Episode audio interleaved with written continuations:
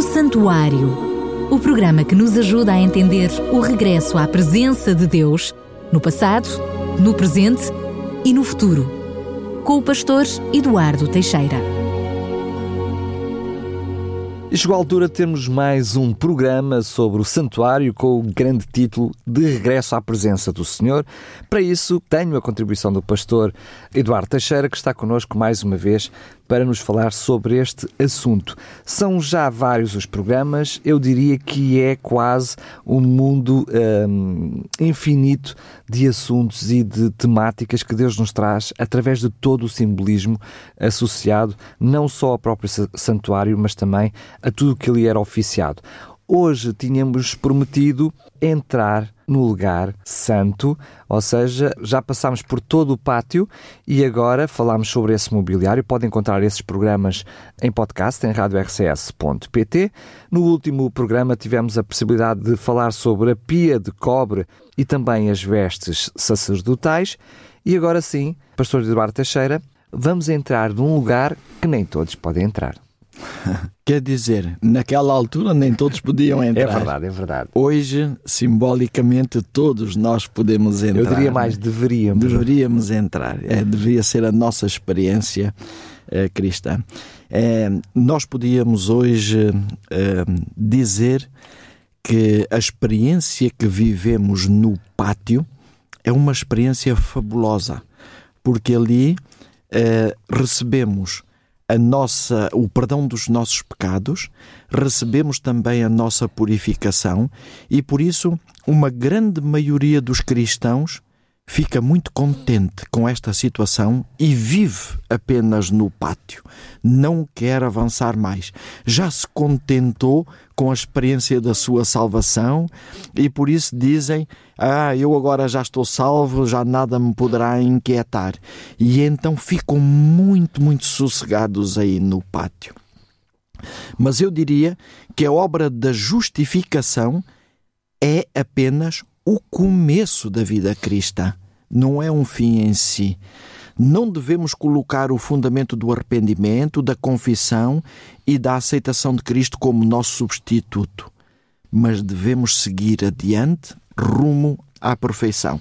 E não podemos de maneira nenhuma esquecer que o grande objetivo de Deus é levar-nos diretamente ao lugar santíssimo, à sua presença direta porque aí é que nós vamos compreender verdadeiramente quem é Deus e como é que Deus quer que nós possamos viver. Por isso, não deveríamos ficar eh, justamente no pátio. Eu até costumo usar uma expressão de um sinal, usar um símbolo de um sinal de trânsito aqui nesta parte. Seguir em frente. É, seguir em frente pode ser também um dos sinais, mas eu punha mesmo lá aquele proibido estacionar. Ah, muito bem. Porque nós não devemos estacionar aqui no pátio. Nós temos é que seguir em frente. Aqui tem que ser sempre a andar. E, e então nós iremos avançar para o, o tabernáculo já propriamente dito. E quando entramos, vemos logo uma grande diferença. É que enquanto os móveis cá fora eram todos em cobre, agora ali passaram a ser todos em ouro. Até as tábuas do próprio tabernáculo eram eh, forradas Revestidas de ouro. ouro. Sendo que é verdade, falámos logo no primeiro programa de todo o simbolismo até das cortinas que estavam à volta, aquilo que, que delimitava o espaço do átrio. Ah, mas aqui, quando entramos no lugar santo e no lugar santíssimo, também ele eh, tinha as suas coberturas e tinha os seus simbolismos. Mas hoje decidiu começar desde já a falar sobre a questão do mobiliário e, sobretudo, quando entramos, diria que é difícil de dizer se é primeiro, se é segundo, porque nós encontramos uhum. um mobiliário à direita e outro Sim. à esquerda. Porquê a importância, na, na ordem, apenas uh, mera curiosidade, de ter escolhido para hoje, como primeiro mobiliário dentro do lugar santo, a mesa dos pães ázimos? Porque a mesa vai nos ajudar a compreender um pouco melhor o simbolismo da mesa, vai nos ajudar a compreender qual deve ser logo a nossa relação com Deus. É, eu dizia que é aqui no santuário que nós vamos começar a recuperar a tal comunhão que Adão e Eva perderam no princípio, aquela comunhão que eles tinham face a face com Deus. Aquela noção de que até aqui nós percorremos um percurso para chegar perto de Jesus e agora que estou ali tenho que me relacionar com Ele. Tem que, é isso mesmo. Tem, eu tenho que ter uma relação forte e nós vamos ver isso de uma maneira particular na mesa. Mas eu ainda fazia, faria uma referência até à, à questão do ouro. Muitas vezes temos dito que o ouro é o símbolo da fé. Eu encontrei uma citação muito interessante e que vai explicar uma coisa eu até aqui não tinha compreendido. O ouro não é só o símbolo da fé. Diz que o ouro, recomendado como tendo sido provado no fogo, é fé e amor. O que é que isto quer dizer? Quer dizer que a minha fé em Deus não deve estar baseada no meu conhecimento bíblico, a minha fé em Deus não deve estar baseada nem sequer na minha igreja, na igreja que eu frequento, a minha fé tem que estar baseada apenas no grande amor de Deus manifestado na cruz do Calvário. E isto porquê? Porque foi o sacrifício que me permitiu poder vir à presença de Deus. E, e, aqui é uma coisa curiosa, porque como nós falhamos todos, todos como seres humanos falhamos, se a minha fé estiver baseada numa igreja em particular, eu vou ver que essa minha igreja Também falha. falha, não é? Então a minha fé não pode estar baseada nessa igreja. A minha fé tem que estar baseada em Cristo, porque Cristo é o único que não falha. Mas deve estar baseada nesse, nesse Cristo que deu a sua vida por mim, que morreu por mim, para, para me mostrar logo à partida que, apesar das minhas falhas, se eu continuar a acreditar no seu sacrifício, então a minha fé nunca vai morrer. Porque eu vou dizer, eu tenho Cristo como meu substituto. Eu não, não estou respaldado no meu conhecimento bíblico, não estou respaldado na minha igreja, estou respaldado naquilo que é muito mais forte que tudo isso é no amor de Jesus. Mas, ó pastor, permita-me realmente uh, confrontá-lo com esta situação. A fé já é algo, eu diria, pouco concreto, não é? Uh, falar do amor de outro por mim, que é o amor de Jesus por mim, nem estamos a falar do amor que eu tenho por Jesus, que eu poderia na minha vida palpá-lo, não é? Podia tentar medi-lo, se é que pudéssemos ter um amorómetro, permita-me a expressão, mas é muito mais difícil eu a conseguir, mesmo que imagine a imensidão do amor de Deus por mim, dizer a minha fé é como o amor de Deus por mim. É algo que eu não consigo medir, que não consigo concretizar. Por outro lado, a noção de fé, de, de, crença, se quisermos juntar, de fé, de confiança, significa uma experiência.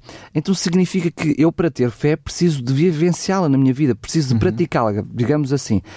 Então, posso dizer que, posso tentar deduzir que eu preciso de praticar esse amor de Deus em mim, preciso de o experimentar no meu dia a dia para poder equacionar e dizer eu tenho fé, ou procuro eh, alimentar a minha fé, ou crescer em fé. Percebe? Porque olhar apenas para o amor de Deus por mim, como é que nós podemos medir isso? Sim.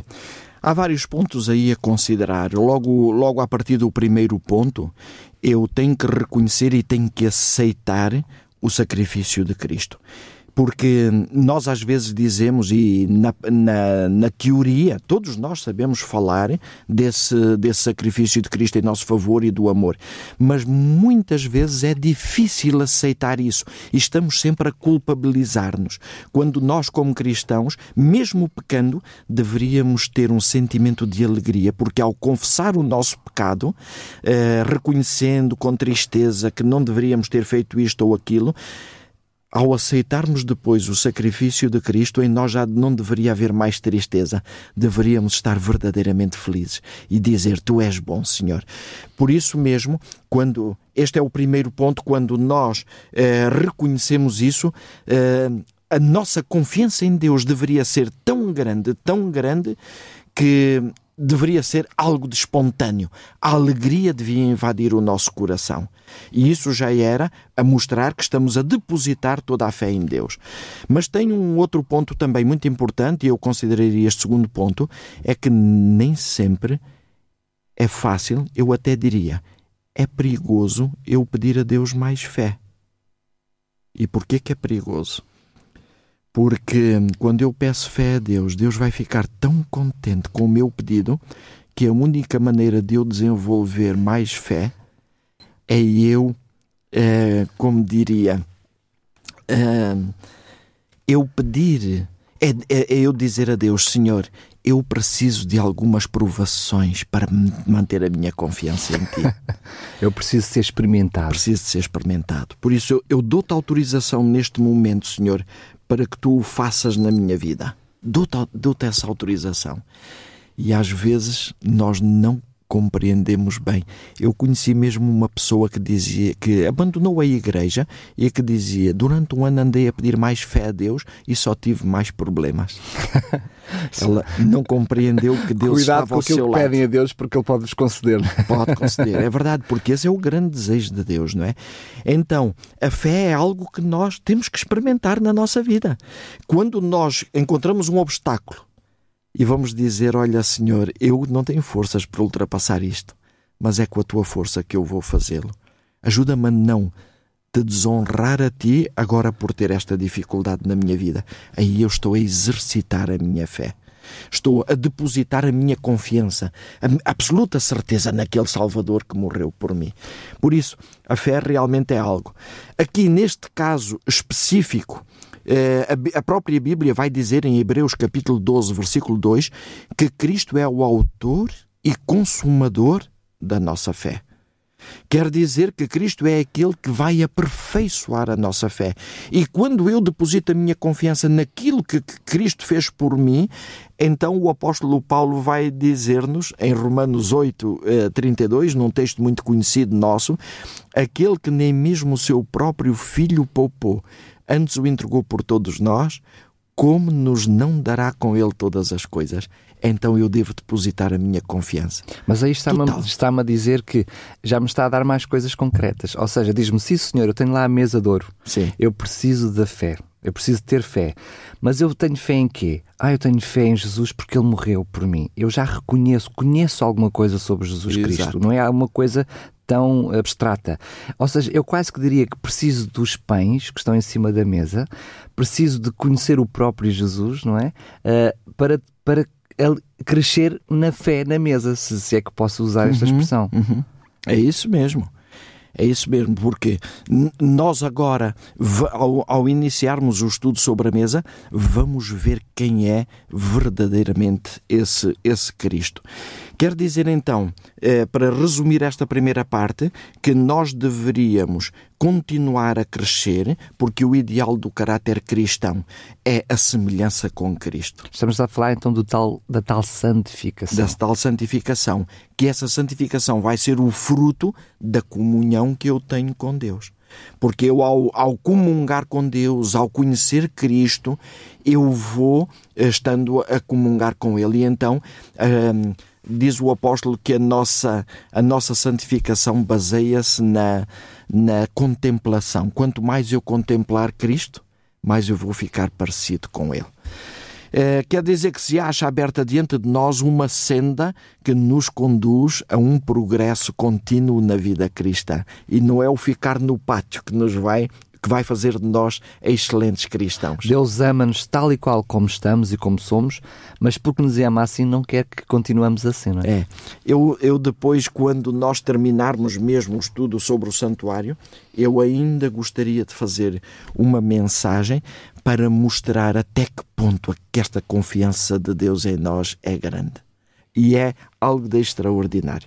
Quer dizer que quando nós vemos que aqui todos os móveis são em ouro, Aquilo que Deus verdadeiramente quer é que eu me apodere da certeza da Sua presença de Deus pela fé. Como é que eu poderia explicar isto de uma maneira talvez simples para os nossos ouvintes compreenderem? Vamos supor, Daniel, os nossos ouvintes não nos estão a ver aqui os dois, mas ainda estamos com uma distância de sensivelmente um metro, um metro e meio entre nós os dois, e vamos supor que havia aqui uma cortina a separar-nos, uma cortina completamente opaca. Apesar de nós não nos vermos, eu se falasse, tinha a certeza que o Daniel me ouvir. Se tu, Daniel, falasses, tu tinhas a certeza que eu estava a ouvir. A fé, eu tenho que me apoderar desta certeza de que, apesar de eu não ver Deus, Deus está ali presente para me ouvir. E então eu tenho de estar na minha mente a visualizar essa presença de Deus, embora eu não o conheça, mas conheço a glória que envolve o Senhor. Então, esta, esta certeza da presença de Deus vai ser uma experiência riquíssima na minha vida. Eu falarei disto com certeza daqui a duas reuniões, quando falarmos sobre o, o altar do incenso. Daqui a dois programas. Daqui a dois programas. é verdade, daqui a dois programas, quando falarmos do Mas, altar pastor, do incenso. a verdade é que quanto mais conhecemos de Deus, não é? quanto mais coisas sabemos acerca dele, mais nos aproxima e, mais, e, e maior será a nossa fé. É verdade. É, isso, isso é a experiência que todo cristão pode ter a certeza que acontece se ele viver é, dessa forma, dessa experiência com Deus. Portanto, o apoderar-me da certeza da presença de Deus. E então, quando nós falamos da mesa dos pães da proposição, vamos falar em primeiro lugar da mesa. O que é que a mesa simboliza? Eh, o profeta Miqueias, o profeta Miqueias e o profeta Isaías, eles têm eh, duas passagens que se complementam uma, umas às outras. No, o profeta Miqueias, eh, através do profeta Miqueias, Deus vai referir uma situação que, logo no capítulo 1, Deus vai referir uma situação em que o povo de Deus diz que tem desprezado o Senhor. E, e eles perguntam, Deus mesmo faz essa pergunta, e vós me dizeis em que te temos desprezado? E depois diz assim: é que vós me desprezais quando dizeis a mesa do Senhor é desprezível. Quando comparamos isso com Isaías 53, diz que Cristo era considerado e era o mais desprezado entre os pecadores. Quer dizer que esta mesa em si representa realmente Jesus Cristo. E agora, quando nós vamos ver o símbolo de todas as coisas, nós podemos ver algo de muito interessante. Logo à partida, nessa mesa, à volta da mesa, nós encontramos uh, uma proteção. Quer dizer que não era uma mesa normal como a que nós temos hoje, mas havia uma proteção a toda a volta da mesa. E, e isto é curioso porque em cima da mesa eh, repousavam os pães, aquilo que são chamados os pães da proposição. Esta, este termo, pães da proposição, significa mesmo os pães da presença. Quer dizer que esses pães da presença, eles estavam na presença direta do Senhor Jesus Cristo. Então, o que é que é importante nós recordarmos aqui? O que é que estes pães representavam? Em primeiro lugar, vemos que são duas uh, pilhas de, de, pães. Duas colunas de duas seis colunas pães. de seis pães cada uma, mostrando que cada pão daqueles também representava uma tribo de Israel. O que podemos dizer a totalidade dos filhos de Deus. A é? totalidade dos filhos de Deus, mas eu gosto sempre de mostrar aqui a individualidade. É verdade que Deus se preocupa com a comunidade toda, mas o mais importante para Deus é que Deus se preocupa com cada um de nós individualmente. Então estes pães representavam a tribo. Quer dizer que tribo, aquelas tribos, estes filhos de Deus, ao estarem em cima daquela mesa, mostrava que eles eram, em primeiro lugar, protegidos pelo próprio Cristo naquela proteção que havia à volta da mesa. Quer dizer que nós estávamos constantemente protegidos por Deus. Em segundo lugar, mostrava que aquelas doze tribos estavam na presença direta do Senhor Jesus. Quer dizer que na minha experiência diária, e aqui vemos que este sacerdote, quando ele oficiava ali, isto era um ofício diário, não é? Quer dizer que diariamente aliás, até era um ofício bidiário. bidiário no início do dia e no fim do no dia. No final, portanto, era o, o sacrifício da manhã e o sacrifício da tarde. Quer dizer que nós estamos continuamente na presença de Cristo. Assim como havia o sacrifício contínuo no altar dos holocaustos, aqui existe a presença contínua uh, junto do Senhor Jesus. Mas tinha uma outra particularidade, é que sobre estes pães, ah, eles eram o símbolo das bênçãos de Deus também. Da providência também. Da providência de Deus. Bênçãos, podíamos dizer todo o género, bênçãos uh, espirituais, bênçãos materiais, as bênçãos da saúde. E nós podemos perguntar, então, as bênçãos materiais? Sim, Deus, nosso Deus é um Deus rico. É um Deus que é o dono de tudo e Ele não quer que os seus filhos passem necessidades. Aliás, mesmo o próprio Senhor Jesus, na oração que Ele nos ensinou do Pai Nosso, Ele não nos aconselha a isso. Dai-nos o pão nosso de cada dia. Nós não devemos ser temerosos em pedir a Deus bênçãos materiais. Por outro lado, reconhecemos que se eles nos chegam, é por mérito de Jesus e não pelos nossos méritos. Ora bem, devemos é estar agradecidos a Deus e usar essas bênçãos da melhor maneira. Não de uma forma egoísta, mas usar essas bênçãos para beneficiar outros, com certeza com menos possibilidades do que nós e, e aí é que nós vamos encontrar a verdadeira felicidade. É quando nós, imitando Cristo, sabemos repartir as bênçãos que temos com os outros também. Mas as bênçãos estão aí. Por isso também não é mal nenhum nós pedirmos as bênçãos da saúde. Aliás, Deus convida-nos a isso. E aqui, neste símbolo desta, deste pão, estão representadas todas essas bênçãos. Embora as mais importantes sejam, claro, as bênçãos espirituais, porque se nós as buscarmos em primeiro lugar, de certeza que as outras nos virão por acréscimo, como dizia o próprio Jesus, não é? Buscai em primeiro lugar o reino de Deus e a sua justiça, e todas as outras coisas vos serão acrescentadas. Este é um texto que nós compreendemos perfeitamente. Mas é interessante aqui uma outra coisa, Daniel. É que sobre este pão era derramado incenso. E nós iremos ver uh, daqui a dois programas o que é que simboliza o incenso. Eu vou dar já uma dica, mas nós depois iremos ler o texto. Aqui diz que o incenso significa as orações dos santos. Eu depois vou explicar isto melhor. As orações dos santos, porque elas representam a justiça de Cristo. Então, diz que uh, o texto do Apocalipse vai mencionar que Deus tem muito incenso para nos dar. E sobre este é derramado incenso, quer dizer que, mesmo já dentro do próprio santuário, nós continuamos a precisar da justiça de Cristo na nossa vida. é fantástico. Não foi só lá fora. Até chegarmos à presença de Deus, continuamos a necessitar da justiça de Cristo na nossa vida. Sempre, sempre este vai ser um elemento que nos vai acompanhar até mesmo à presença direta de Deus. Então podemos dizer que no seu todo a própria mesa, juntamente com os pães, simbolizam e tudo aquilo que está, que está ali, eh, portanto, naquele espaço à direita, portanto, do, do, lugar santo, simboliza no seu todo a própria essência de Jesus, não é? Porque uh, nós temos aquela noção quando Jesus diz eu sou o pão da vida, uhum. não é? Portanto, quando vemos a noção de que uh, a providência do alimento espiritual, uh, do alimento físico, não é, nos próprios pães, a mesa representando Jesus, os pães representando o pão da vida, também o próprio Jesus, e o próprio incenso, a justiça de Cristo, estamos a falar na globalidade, portanto, nesse mobiliário e no que nele estava exposto, a própria essência completa de, de Jesus Cristo. Não é? é verdade, sem dúvida eh, alguma. Um, Jesus Cristo aqui, é por isso que um dos simbolismos deste pão é também o próprio Senhor Jesus. Pois. Ele não disse eu sou o pão da vida. Quando, quando as pessoas lhe perguntaram, os nossos pais uh, tiveram um maná no deserto, e tu? Que milagre fazes para que a gente possa acreditar em ti? Então Jesus vai dizer: eles não tiveram o verdadeiro maná, o verdadeiro pão do céu. Eu sou esse pão do céu. Quer dizer que Cristo é aquele que verdadeiramente é, é o pão por excelência.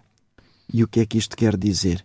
Assim como era uma experiência diária, o sacerdote eh, exercer o seu ministério aqui no lugar santo, também deveria ser uma experiência de cada um de nós como cristãos, o de nos alimentarmos de Cristo diariamente. E o que é que é o alimentar de Cristo diariamente? É através do estudo da Sua palavra. É eu ver como. Nem só de pão viverá o homem. É verdade. É eu ver como Jesus agia e como Jesus reagia. Como Jesus era proativo e não era apenas reativo. Jesus Cristo, eh, nós vamos ver na sua vida como é que eu me posso alimentar de Cristo. Eu copiando a vida de Jesus. Por exemplo, o evangelista Marcos vai dizer que Jesus se levantava de madrugada quando ainda fazia escuro para ir buscar o alimento em Deus. Agora reparemos: se o próprio Jesus, que não teve pecado, necessitava disso, quanto mais eu, que sou um pecador. Então, é uma maneira de eu me alimentar de Cristo, é eu de madrugada buscá-lo. Eu podia usar eh, uma expressão que vocês usam muito na rádio, que é na hora nobre, não é? É, e na televisão também ouvimos muitas vezes isso dizer que é no momento mais que há mais audiência, o horário nobre, no, o horário nobre, não é? Nós também deveríamos ter um horário nobre, que é o da manhã. E é nessa hora que nós mais devíamos buscar a Deus, em oração, em reflexão. Mas não é apenas a leitura da Bíblia, é o ler a Bíblia e buscar conhecer aquilo que Deus me quer dizer a mim. Não é para dizer aos outros, mas é aquilo que Deus me quer dizer a mim com essa leitura da Bíblia. Existe uma profecia concernente a Jesus Cristo no livro de Isaías, no capítulo 50 e no versículo 4, que diz assim: O Senhor Jeová me deu uma língua erudita para que eu saiba dizer a seu tempo uma boa palavra ao que está cansado. E depois diz: Ele desperta-me todas as manhãs, desperta-me o ouvido para que eu ouça como aqueles que aprendem. Eu acho esta profecia concernente a Jesus Cristo de uma beleza sem paralelo. O mesmo deveria acontecer conosco. Reparem, quando, quando diz aqui que Cristo ia buscar a Deus pela manhã eh, para poder dizer a seu tempo uma boa palavra ao que está cansado. Por que, Jesus era tão amável para com as pessoas? Por que, que Jesus, em tudo aquilo que dizia, era no sentido da salvação da pessoa, no sentido da recuperação, da restauração? Porque ele de manhã estava com Deus e ele aprendia com Deus, mas não aprendia apenas teoricamente. Ele dizia como aqueles aprender como aqueles, não, ouvir como aqueles que aprendem. Então quer dizer que se eu todas as manhãs buscasse a Deus desta maneira, eu deveria agora começar a conhecer a Cristo. E, e, eu poderia então também estar capacitado para dizer uma boa palavra ao que está cansado, àquele que errou, levando-o ao conhecimento do Senhor Jesus. Olha, Deus está à tua espera. Não desanimes por causa do teu perdão, é, por causa do teu pecado. Esta é a condição humana, mas Cristo está à tua espera e eu poderia levar realmente uma boa palavra ao que está cansado. Mas eu acho muito interessante esta frase que diz: Ele desperta-me todas as manhãs. É verdade que nós hoje, e sobretudo nos países mais a sul da Europa, nós temos um grande contra contra nós. É o deitarmos-nos muito tarde. e às vezes é-nos difícil levantar cedo. Mas nós faríamos muito bem se conseguíssemos levantar cedo, para antes de irmos para o nosso trabalho podermos ter a certeza de que já estivemos com Cristo um bom par de horas para buscar dele a força para viver. Então, esse dia, eu aí estou a alimentar-me de Cristo. Mas eu estou a alimentar-me de Cristo também quando eu eh, analiso a vida de Cristo e vejo como é que Cristo atuava, para eu depois atuar da mesma maneira. Eu vou dar um exemplo simples. Quando Maria Madalena lhe é apresentado, uma pecadora, como é que eu reagiria como dirigente de igreja ou como membro da igreja se um dia me aparecessem com uma pecadora dessas? Como é que eu iria reagir? Se eu me alimentei de Cristo, certamente que eu iria reagir como Cristo reage. Não a condenar, mas amá-la e dizer: Olha, não voltes a fazer isso. É interessante, porque eu aí estava-me a alimentar de Cristo. Eu, eu, se não me alimentar de Cristo, eu não vou conseguir fazer isso de maneira nenhuma. Em todos os aspectos, eu vejo, por exemplo, Jesus já na cruz. Quando aquelas pessoas o insultavam, o ridicularizavam, é Jesus dizer: Pai, perdoa-lhes porque não sabem o que fazem. Isto é de uma nobreza espantosa. Será que eu consigo fazer da mesma maneira? Há uma coisa que eu não tenho dúvidas se eu me alimentar de Cristo diariamente, eu vou conseguir imitá-lo. Pode não ser da perfeição de Cristo, claro, mas eu vou conseguir imitá-lo muito mais do que aquilo que eu estou a fazer presentemente. E isto é importantíssimo nós sabermos o que é que significa alimentar de Cristo. Há uma curiosidade, Daniel, que eu não mencionei há bocado, e, e do porquê que eu, eh, ao entrar no tabernáculo propriamente dito, escolho primeiro a mesa e não eh, os outros móveis. Eh, o último móvel que nós vimos no pátio foi a pia de cobre, a lavagem dos pés, um símbolo de purificação. No programa anterior eu não, não o disse, eh, pelo menos não me lembro de o ter referido, mas a verdade é que aquilo, o símbolo da purificação, não é só o batismo. A cerimónia de lava-pés na Santa Ceia é um segundo batismo e um terceiro. Sempre que eu participo de uma cerimónia de lava-pés, eu estou a consentir que Jesus lava o meu coração de todos os meus pecados, dos pecados que eu cometi após o meu batismo ou após a última cerimónia de Santa Ceia. E é engraçado que logo a seguir vem depois a participação nos símbolos da comunhão. E aí está o pão. Portanto, a ligação aqui da purificação com o alimentar-me de Cristo. Lembramos o episódio precisamente da, da ceia do Senhor, em que ele respeitou precisamente este simbolismo uh, já praticado e ensinado desde, é. desde o, o tabernáculo. É verdade.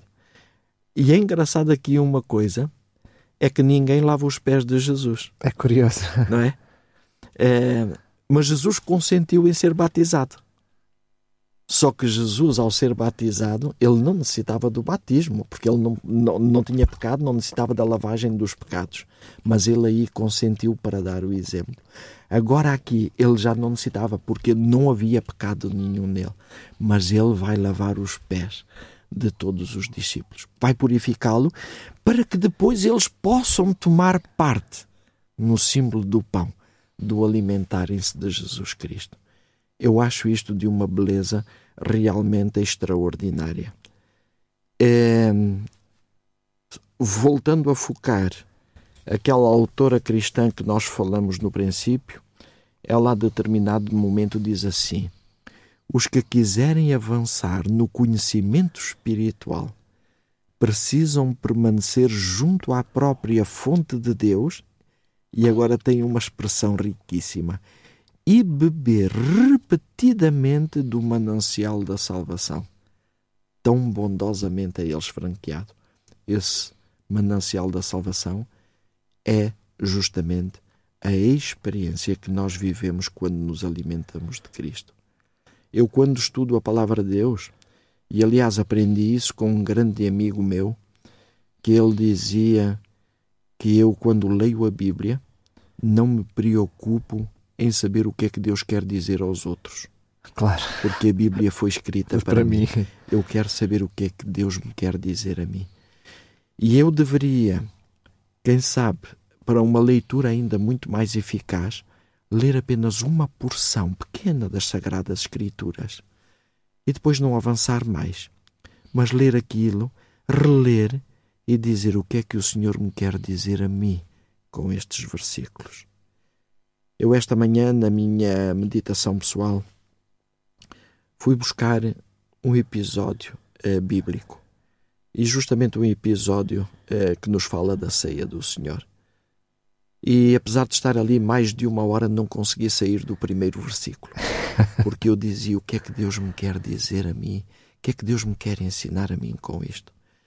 Quando eu compreendo aquilo que Deus me quer ensinar a mim, eu então estou em condições de o partilhar aos outros. Enquanto eu não compreender, vai ser só teoria. Mas é isto que Deus quer: é que eu me alimente. Quando nós ingerimos algum alimento, o alimento depois vai fazer parte do nosso corpo, não é? Vai fazer parte. Claro. Quando eu me alimento espiritualmente, eu devo permitir que isso entre nas minhas veias, em tudo, para que eu beneficie daquele alimento. Isto, a isto chamamos assimilação. Exatamente. E devemos assimilar justamente aquilo que o Senhor nos quer, nos quer transmitir com isto.